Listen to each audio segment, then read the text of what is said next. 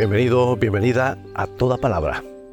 ¿Te has preguntado qué hay más allá de las bendiciones? Veamos lo que dice la Biblia en este mensaje profundo del libro de Habacuc, que nos insta a encontrar alegría en Dios, incluso cuando las circunstancias a nuestro alrededor no sean favorables. Dice así, entonces me llenaré de alegría a causa del Señor mi Salvador.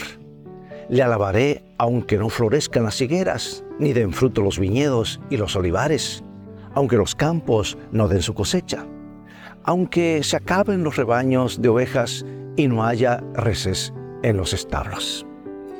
En un mundo donde la prosperidad material a menudo se presenta como la medida de favor divino, la lección de Habacuc toma un significado especial, porque en nuestros días algunos predicadores populares promueven la idea de que la riqueza material es la señal suprema del favor de Dios. Afirman audazmente que la prosperidad financiera es la meta deseada para todos los seguidores de Dios. Y esta mentalidad, aunque tal vez no, no tan extrema, a veces eh, se cuela en nuestra forma de pensar. Nos quejamos ante las adversidades y cuestionamos por qué Dios permite que ciertas dificultades eh, entren en nuestras vidas.